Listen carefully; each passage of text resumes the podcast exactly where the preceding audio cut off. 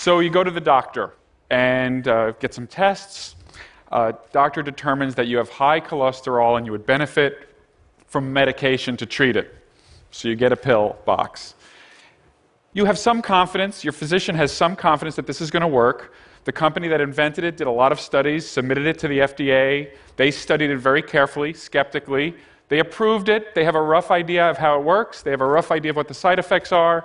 It should be okay. You have a little bit more of a conversation with your physician, and the physician is a little worried because you've been blue, you haven't felt like yourself, you haven't been able to enjoy things in life quite as much as you usually do. Physician says, You know, I think you have some depression. Going to have to give you another pill. So now we're talking about two medications. This pill also, millions of people have taken it. Company did studies, FDA looked at it, all good. Think things should go okay. Think things should go okay. Well, wait a minute. How much have we studied these two together? Well, it's very hard to do that. In fact, it's not traditionally done. We totally depend on what we call post marketing surveillance. After the drugs hit the market, how can we figure out if bad things are happening between two medications? Three, five, seven. Ask your favorite person who has several diagnoses how many medications they're on. So, why do I care about this problem? I care about it deeply. I'm an informatics and data science guy. And really, in my uh, opinion, the only hope only hope to understand these interactions is to leverage lots of different sources of data in order to figure out when drugs can be used together safely and when it's not so safe. So let me tell you a data science story, and it begins with my student Nick. Let's call him Nick because that's his name. Uh, Nick was a young student, and I said, You know, Nick, we have to understand how drugs work and how, and how they work together and how they work separately, and we don't have a great understanding. But the FDA has made available an amazing database. It's a database of adverse events. They literally put on the web, publicly available, you could all download it right now, hundreds of thousands of adverse event reports from patients, doctors, companies, pharmacists. And, and, these reports are pretty simple. It has all the diseases that the patient has, all the drugs that they're on, and all the adverse events or side effects that they experienced. It is not all of the adverse events that are occurring in America today, but it's hundreds and hundreds of thousands of drugs. So I said to Nick, let's think about glucose. Glucose is very important, and we know it's involved with diabetes. Let's see if we can understand uh, glucose response. Sent Nick off. Nick came back. Russ, he said, I've created a classifier that can look at the side effects of a drug based on looking at this database and can tell you whether that drug is likely to change glucose or not. He did it, it was very simple in, in, a way. He took all the drugs that were known to change glucose and he took a bunch of drugs that don't change glucose and he said, What's the difference in their side effects? Differences in fatigue, in appetite, in urination habits. All those things conspired to give him a really good predictor. He said, Russ, I can predict with 93% accuracy when a drug will change glucose. And I said, Nick, that's great. You know, he's a young student. You have to build this confidence. but Nick, there's a problem. It's that uh, every physician in the world knows all the drugs that change glucose because it's core to our practice. So it's, it's great, you know, good job, but um, not really that interesting, definitely not publishable. he said, I know, Russ, I thought you might say. Nick is smart. Uh, I thought you might say that, Russ, so I did one other experiment.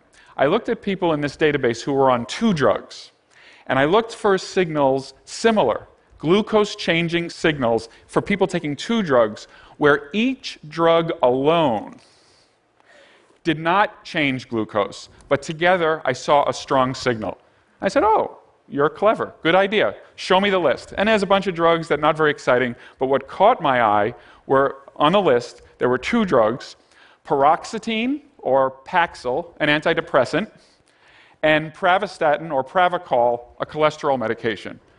And I said, huh, there are millions of Americans on those two drugs. In fact, we learned later 15 million Americans on paroxetine at the time, 15 million on pravastatin, and a million, we estimated, on both.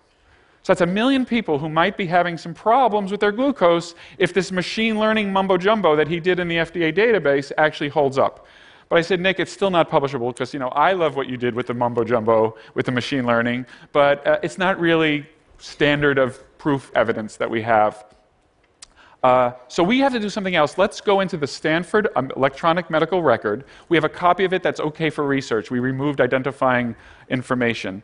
And I said, let's see if people on these two drugs have problems with their glucose. Now, there are thousands and thousands of people in the Stanford medical records that take paroxetine and pravastatin. Uh, but we needed special patients. We needed patients who were on one of them and had a glucose measurement, then got the second one and had another glucose measurement, all within a reasonable period of time, something like two months. And when you did that, we found 10 patients. However, eight out of the 10 had a bump in their glucose when they got the second P. We call this P and P. When they got the second P, either one could be first, second one comes up, glucose went up 20 milligrams per deciliter. Just as a reminder, you walk around normally if you're not diabetic with a glucose of around 90.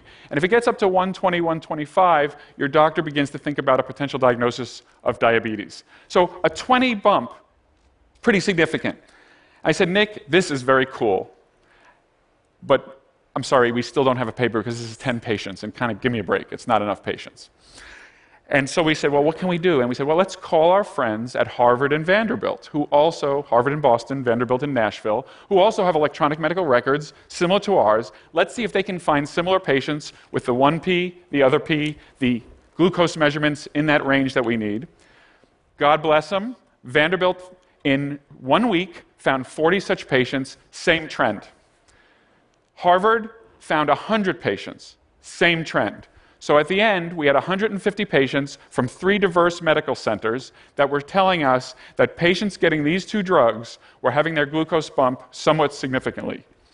More interestingly, we had left out diabetics because diabetics already have messed up glucose. When we looked at the glucose of diabetics, it was going up 60 milligrams per deciliter, not just 20. This was a big deal, and we said, we got to publish this. We submitted the paper. It was all data evidence data from the FDA, data from Stanford, data from Vanderbilt, data from Harvard. We had not done a single real experiment, but we were nervous.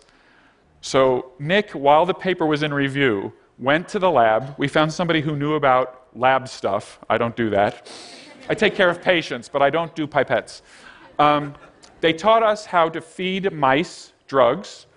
We took mice and we gave them 1P, paroxetine. We gave some other mice pravastatin, and we gave a third group of mice, and some of, uh, both of them. And lo and behold, glucose went up 20 to 60 milligrams per deciliter in the mice. So the paper was accepted based on the informatics evidence alone, but we added a little note at the end saying, oh, by the way, if you give these to mice, goes up. So that was great. And the story could have ended there, but I still have six and a half minutes. So we were sitting around thinking about all this, uh, and I don't remember who thought of it, but somebody said, I wonder if patients who are taking these two drugs are noticing side effects of hyperglycemia. They could and they should.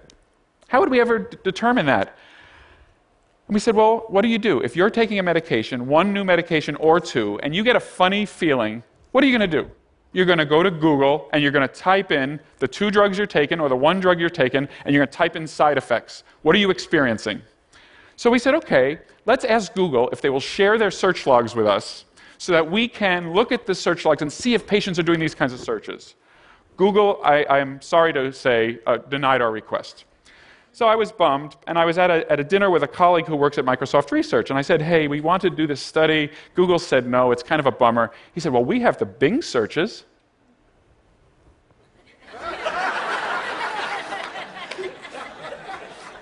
yeah, that's great. You know, now I felt like I was, I felt like I was talking to Nick again. You know, you know, and you know, he works for one of the largest companies in the world, and I'm already trying to make him feel better. Um, but he said, no, Russ. He said, you might not understand. We not only have Bing searches, but if you use Internet Explorer to do searches at Google, Yahoo, Bing, any, then for 18 months we keep that data for research purposes only. I said, no, no, now you're talking. This was Eric Horvitz, my friend at Microsoft. So we did a study where we defined 50 words that a regular person might type in if they're having hyperglycemia, like fatigue, loss of appetite, um, urinating a lot, peeing a lot, forgive me, but that's one of the things you might type in. So we had 50 phrases that we called the diabetes words. And we did a, first a baseline. And it turns out that about 0.5 to 1% of all searches on the internet involve one of those words. So that's our baseline rate. If people type in paroxetine or Paxil, those are synonyms, and one of those words, the rate goes up to about 2% of, of, of diabetes type words if you already know that there's that uh, paroxetine word. If it's pravastatin, the rate goes up to about 3% from the baseline. If both paroxetine and pravastatin are present in the query, it goes up to 10%, a huge fourfold, three to fourfold increase in those searches with the two drugs that we were interested in and kind of diabetes type words or hyperglycemia type words. We published this and it got some attention. The reason it deserves attention is patients are telling us their side effects indirectly through their searches. We brought this to the attention of the FDA. They were interested. They have set up social media surveillance programs to kind of collaborate with Microsoft, which had a nice infrastructure for doing this, and others, to look at Twitter feeds, to look at Facebook feeds, to look at search logs, to try to see early signs that drugs, either individually or together, are causing problems. So, what do I take from this? Why do I tell this story? Well, first of all, uh, we have now the promise of big data and medium sized data to help us understand drug interactions and really fundamentally drug actions. How do drugs work? This will create and has created a new ecosystem for understanding how drugs work and to optimize their use. Nick went on, he's a professor at Columbia now. He uh, did this in his PhD for hundreds of pairs of drugs, found several very important interactions, and so we replicated this and we showed that this is a way that really works for finding drug drug interactions. However, there's a couple of things. We don't just use pairs of drugs at a time. As I said before, there are patients on three, five, seven, nine drugs. Have they been studied with respect to their nine way interaction? Yes, we can do pairwise A and B, A and C, A and D, but what about A, B, C, D, E, F, G all together being taken by the same patient, perhaps interacting with each other in ways that either makes them more effective or less effective or causes side effects that are unexpected? We really have no idea. It's a blue sky, open field for us to use data to try to understand the interaction of drugs. Two more lessons. I want you to think about the power that we were able to generate with the data from people who had volunteered their adverse reactions through their pharmacists, through themselves, through their doctors, the people who allowed the databases at Stanford, Harvard, Vanderbilt to be used for research, People are worried about data. They're worried about their privacy and their security. They should be. We need secure systems. But we can't have a system that closes that data off because it is too rich of a source of uh, inspiration, innovation, and discovery for new things in medicine. And then the final thing I want to say is in this case, we found two drugs, and it was a little bit of a sad story. The two drugs actually caused problems. They increased glucose, they could throw somebody into diabetes who would otherwise just be not in diabetes. And so you would want to use the two drugs very carefully together, perhaps not together, use, make different choices when you're prescribing. But there was another possibility. We could have found two drugs or three drugs that were interacting in a beneficial way we could have found new effects of drugs that neither of them has alone, but together, instead of causing a side effect, they could be a new and novel treatment for diseases that don't have treatments or where the treatments are not effective. If we think about drug treatment today, all the major breakthroughs for HIV, for tuberculosis, for depression, for diabetes, it's always a cocktail of drugs. And so the upside here and the subject for a different TED talk on a different day is how can we use the same data sources to find good effects of drugs in combination that will provide us new treatments, new insights into how drugs work, and enable us to take care of our patients even better. Thank you very much.